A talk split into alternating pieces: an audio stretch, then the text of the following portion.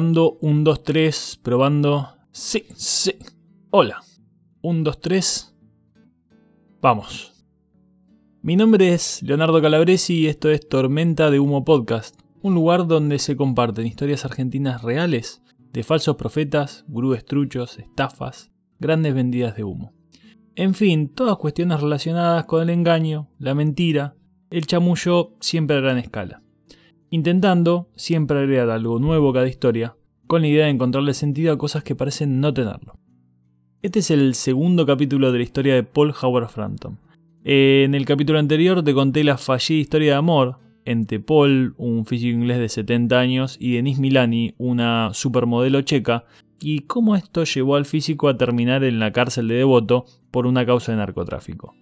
En este capítulo te voy a contar la estadía en la cárcel, el juicio y la liberación de Paul con detalles y anécdotas imperdibles y una entrevista a Fidel Japosnik, un físico argentino que lo conoció y lo ayudó en su estadía rioplatense. Vamos a la presentación y arranco.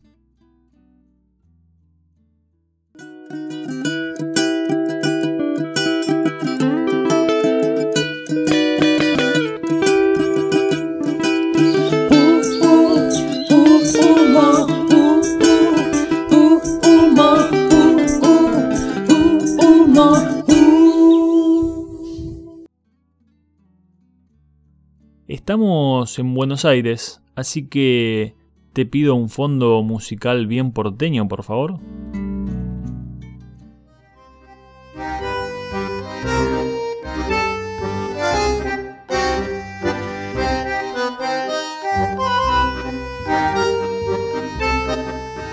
Gracias.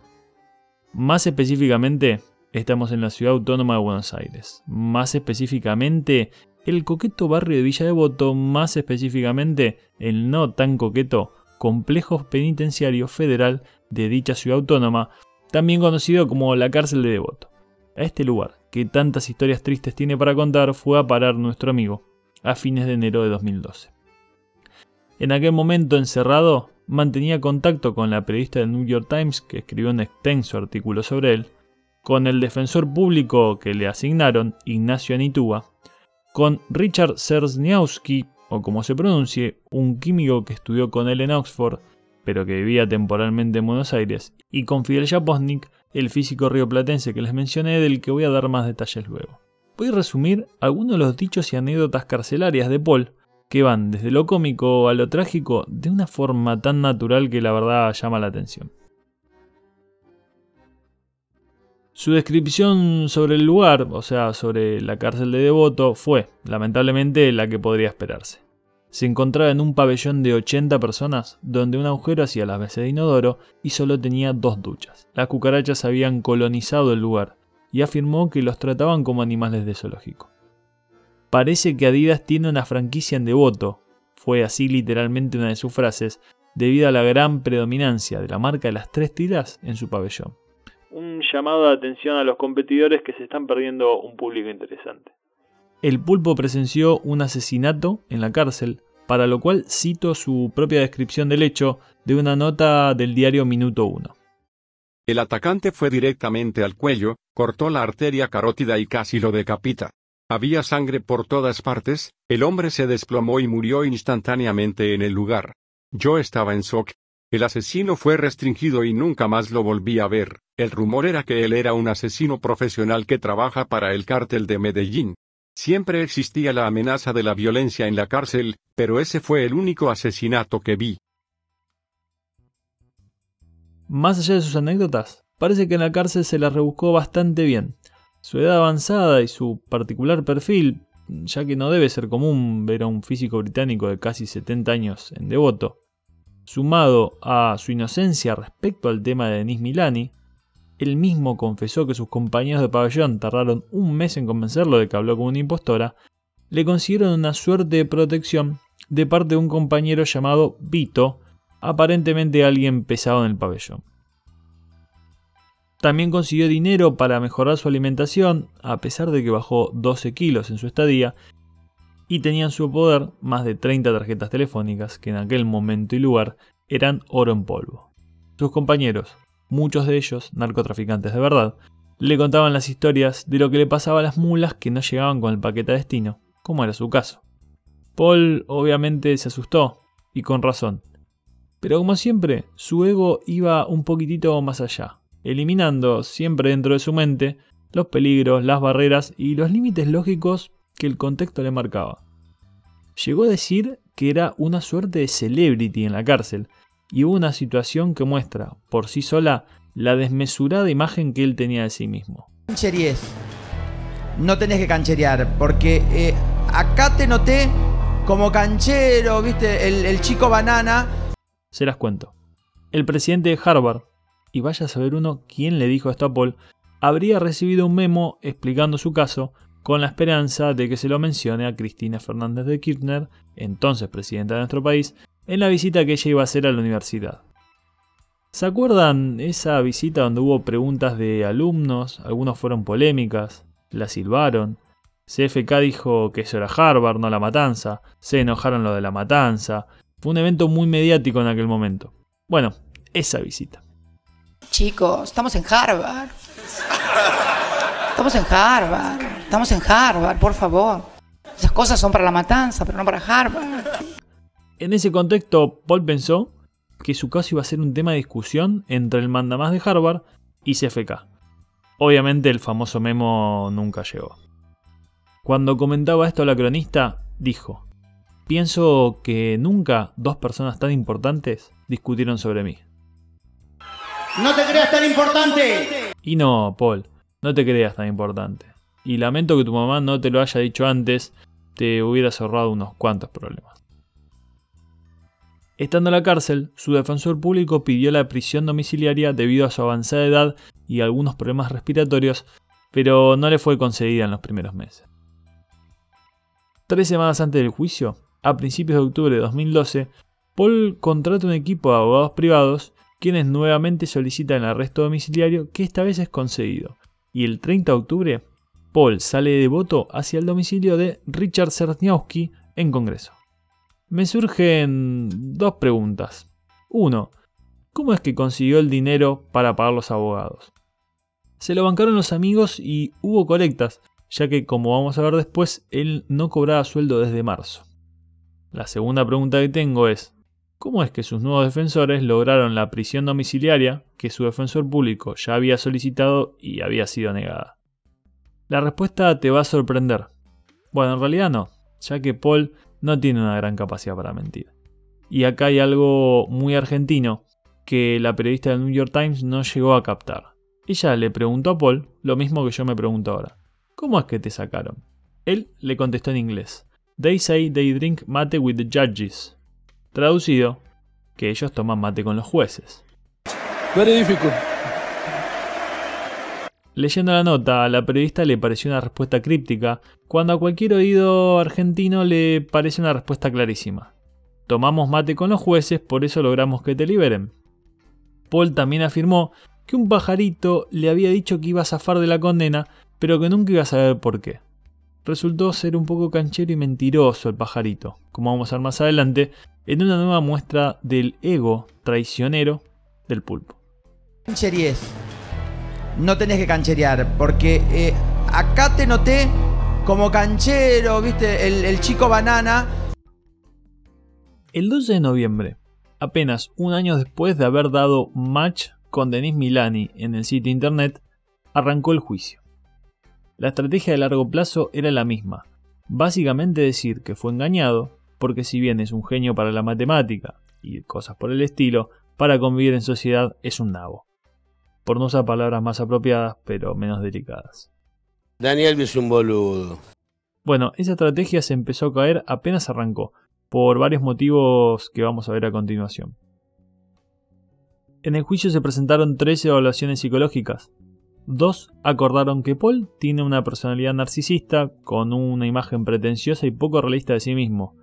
Uno de ellos concluyó que aquello no constituía una patología y el otro que su narcisismo era tal que lo llevaba a tener dificultades en la comprensión de la realidad. A Paul mucho no le ayudaron estos informes, como vamos a ver. Este tipo de casos increíblemente no eran algo nuevo y contaban con jurisprudencia local Sharon Armstrong, una neozelandesa ex ejecutiva de la Comisión de Lenguaje Maorí, había sido detenida también en el aeropuerto de Seiza el año anterior con 5 kilos de cocaína, le ganó por 3 a Paul, y una historia muy similar a la del pulpo. Los mismos tres jueces que juzgaron a Sharon fueron los que lo hicieron con nuestro amigo. El resultado para Sharon fue una condena de 4 años y 10 meses, así que los augurios para Paul no eran buenos. En general, la doctrina considera que en los casos de tráficos de droga es sumamente raro que la persona que la transporta no sepa que lo está haciendo. Esta opinión era compartida por Rusty Payne, gran nombre, es como si dos marcas de ropa tuvieran un hijo. Entonces vocero de la US Drugs Enforcement Administration, o la DEA, como es más conocida, compartida con Mario Villar esta opinión que era el fiscal del caso. Los mensajes del celular que le secuestraron a Paul eran muy claros al respecto, aunque dos en particular no dejan lugar a dudas. Cito textualmente, aunque traducido al español, lo que Paul le escribió a la falsa Denise. ¿Por qué me ignoras? Hasta ahora, no decidimos cómo encontrarnos en Bruselas, y así conservar la coca y nuestras vidas. En el Ciru perderemos ambas. Ciru es un hotel en Bruselas, solo para aclarar. Otro mensaje decía, Podemos hacer tranquilamente un millón. Como parte de las pruebas, había un papel que decía, un gramo, 200 dólares, 2000 gramos, 400 mil dólares, escrito en la forma de la regla de tres simple, si se acuerdan de la primaria. No hace falta ser un físico teórico para hacer esa cuenta, querido amigo. Sus justificaciones fueron entre flojas y risueñas. Respecto a las frases donde mencionaba la cocaína en forma directa, dijo que eran bromas hacia Denise. De hecho, se justificó argumentando que dejó la valija sola varias veces en el aeropuerto, lo que era verdad y estaba chequeado por las cámaras, y que nadie con dos kilos de cocaína en ellas estaría tan despreocupado. Excepto él, que es bastante raro. Respecto al papel donde hacía la multiplicación, le dijo a la periodista que lo escribió después de haber sido arrestado, lo cual no tiene mucho sentido, ya que estaba esposado, pero en el juicio quedó claro que lo escribió antes. O sea, él sabía de alguna manera que tenía 2 kilos de cocaína en la valija. 1980 gramos fue el pesaje oficial y probablemente 20 gramos se hayan ido en el camino y hayan mantenido despierta a mucha gente. También se justificó esto, diciendo que su mente funciona de una forma extraña, que había calculado eso, entre otras cosas, como las probabilidades de su segundo matrimonio fuera con Denis Milani, y cuyo resultado fue altamente probable. En un momento casi de película, su abogado le pregunta si es que Paul estaba calculando el peso del juez en ese momento, como si eso probara la forma extraña que tiene de funcionar su mente. Él contestó que, vergonzosamente, sí lo estaba haciendo, y sus cálculos daban unos 100 kilos. El juez le respondió lo que querría responder cualquiera. Calculaste mal, tan mal como con tu segundo matrimonio.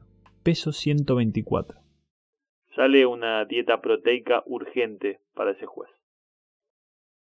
Más allá del momento, quedaba claro que Paul no solo era consciente de la existencia de cocaína en la valija, sino que tenía muy claro cuánta cantidad tenía. El 19 de noviembre, Paul, Pablo, el pulpo, es condenado a cuatro años y ocho meses de prisión por contrabando. Lo repito porque vale la pena. El 19 de noviembre, Paul es condenado a cuatro años y ocho meses de prisión por contrabando, condena casi idéntica a la de Sharon Armstrong.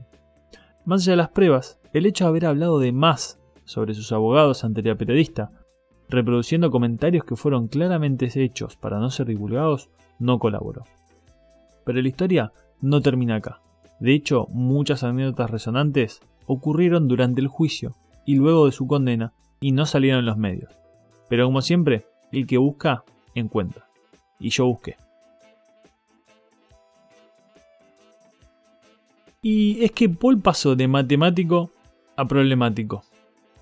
La mente de Paul lo hizo meterse en problemas, pero esos problemas no terminaban en él. La Universidad de Carolina del Norte, donde él era profesor, reaccionó de una forma lógica ante su detención. Toda la historia con la universidad está detallada en The Daily Tar Heel, un diario que es de la institución. En aquel momento se publicaban las novedades del caso. También se pueden encontrar publicadas muchas cartas de estudiantes, profesores y del mismísimo Frampton pidiendo ayuda, contando cómo estaba, juntando fondos y comentando lo peligrosa que era la cárcel.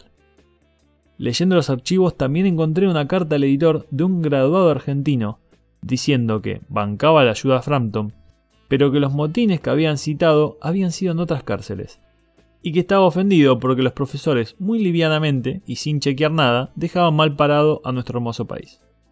¡Mi país! ¡Mi país! A todo esto, la universidad esperó hasta el 1 de marzo de 2012, recordamos que a él lo detuvieron en noviembre de 2011, para bajarle el sueldo de 106.835 dólares anuales a cero. Primero porque rompió el código de ética, pero además porque no podía hacer su trabajo. La reacción de Paul no se hizo esperar y pidió audiencias y demás. En septiembre de 2012, el Grievance Committee o algo así de la universidad, traducido como un comité de quejas, recomendó a las autoridades, quien tienen la potestad de tomar o no el consejo, reponer el salario de Paul, y éstas se negaron. Como diría la gran Oriana Junco, está todo mal con Paul. Está todo mal. Está todo mal con vos.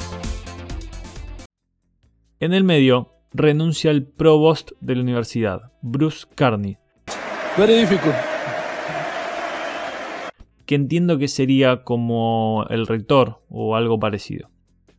Paul le dijo a la periodista que lo habían echado por su acción legal contra él, como siempre, el ego haciendo de las suyas, pero resulta que la periodista googleó como yo y se dio cuenta de que el bueno de Bruce renunciaba voluntariamente por temas completamente ajenos a Paul y casi con un año de anticipación. Paul también demandó a la universidad por su salario, pero la demanda fue desestimada y ya en 2013 lo echaron definitivamente. ¿Qué argumentos usaba el pulpo para defenderse? Primero y principal, el de siempre. Que él fue víctima de un engaño. Bla, bla, bla. Segundo, que encerrado en devoto y todo, seguía ejerciendo su rol de investigador y escribiendo papers desde la cárcel. Lo cual era cierto. Para ello, contaba con la ayuda de su amigo Richard Cerniowski y la de Fidel Japosnik, quien amablemente accedió a hablar conmigo. Fidel es físico, profesor de la Universidad de La Plata, investigador, autor de libros y publicaciones en la materia, etc. Un capo en lo suyo, básicamente. Este es un crack. Crack. Hablé largo y tendido con él y me encantaría ser su alumno, lástima que de física yo sé poco y nada. Para el podcast resumí todo en tres preguntas que les dejo a continuación.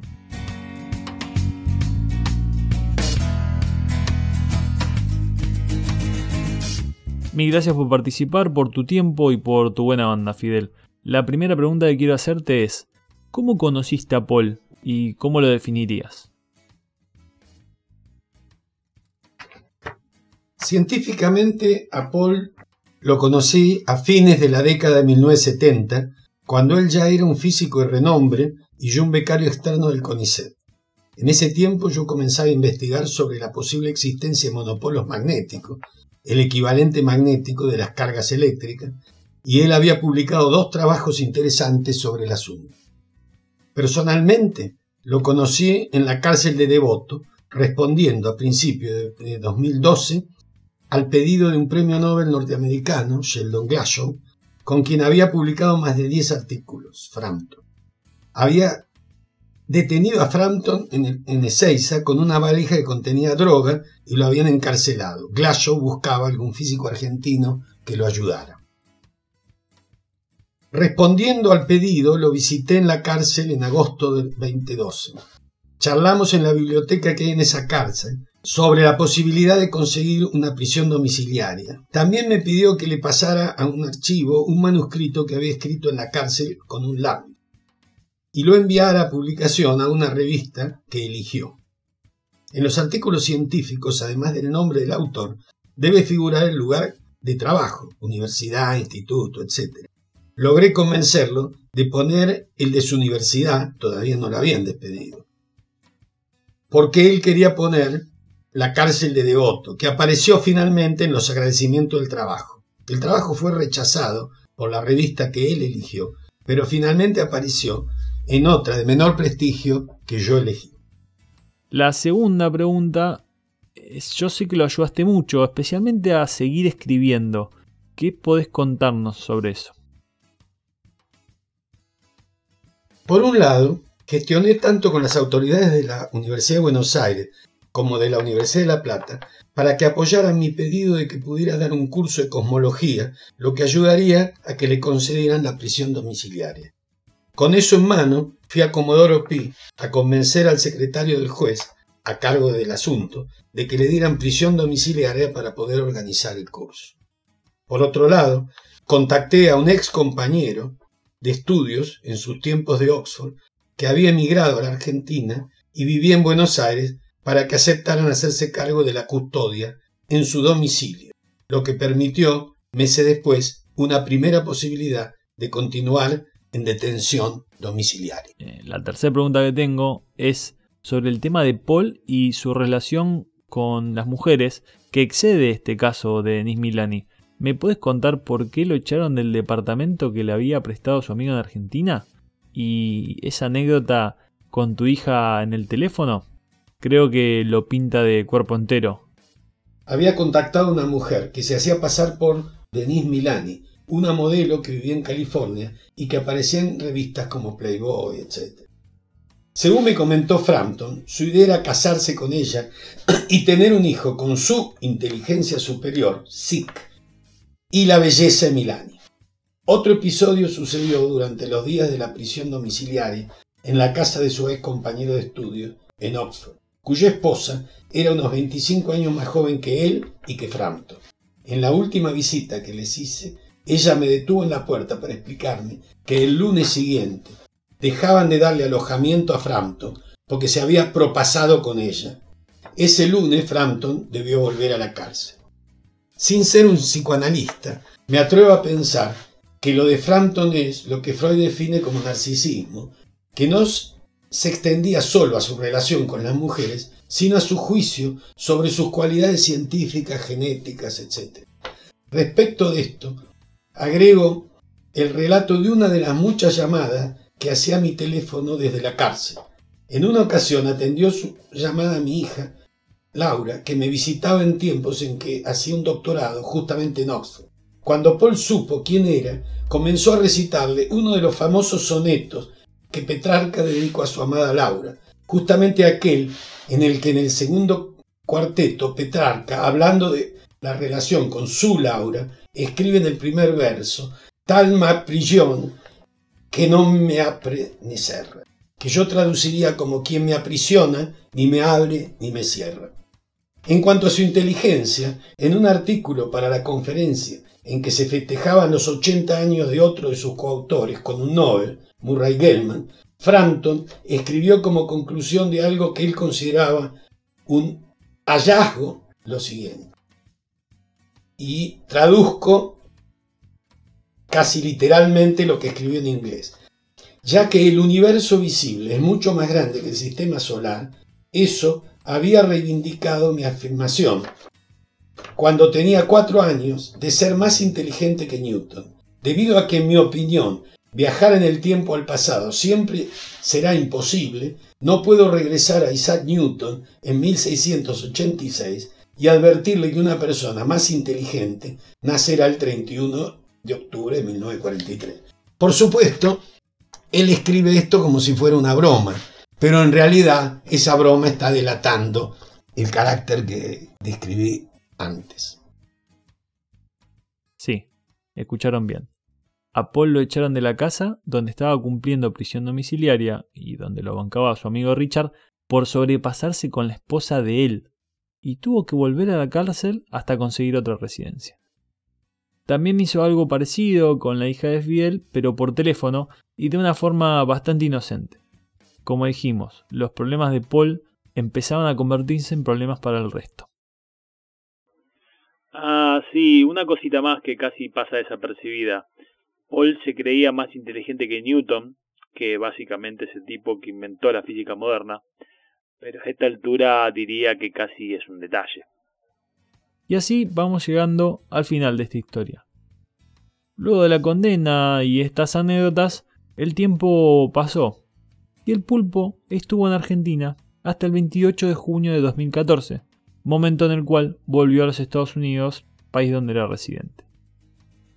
La condena vencía en 2016, pero la ley 25.871 de política migratoria permite que los condenados extranjeros puedan volver a su país de origen una vez cumplida la mitad de la misma.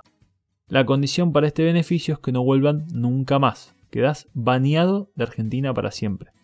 Chau, baneado. ¡Pum!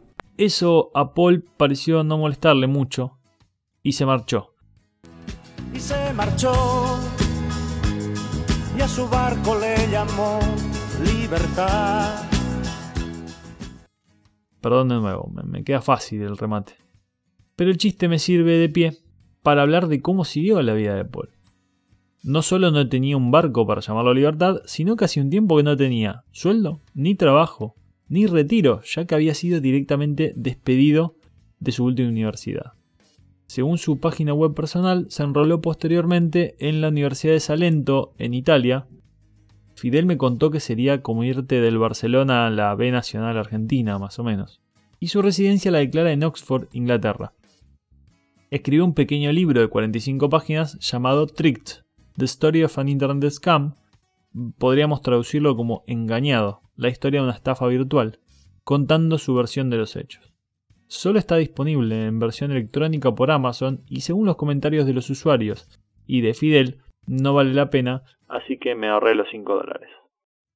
Le envié un correo electrónico a Paul, a la dirección que figura en su sitio web, que bien no leyó o no quiso contestar. Denise Milani, por su parte, se mantiene muy activa en redes sociales. Mate1.com o mate1.com cambió luego su nombre a eDate, pero dejó de funcionar el 25 de mayo de 2018. A mí en lo personal me queda una sola duda. ¿Qué hubiera pasado si, estando en Ezeiza con la valija, partía hacia Bélgica en vez de ir a Estados Unidos?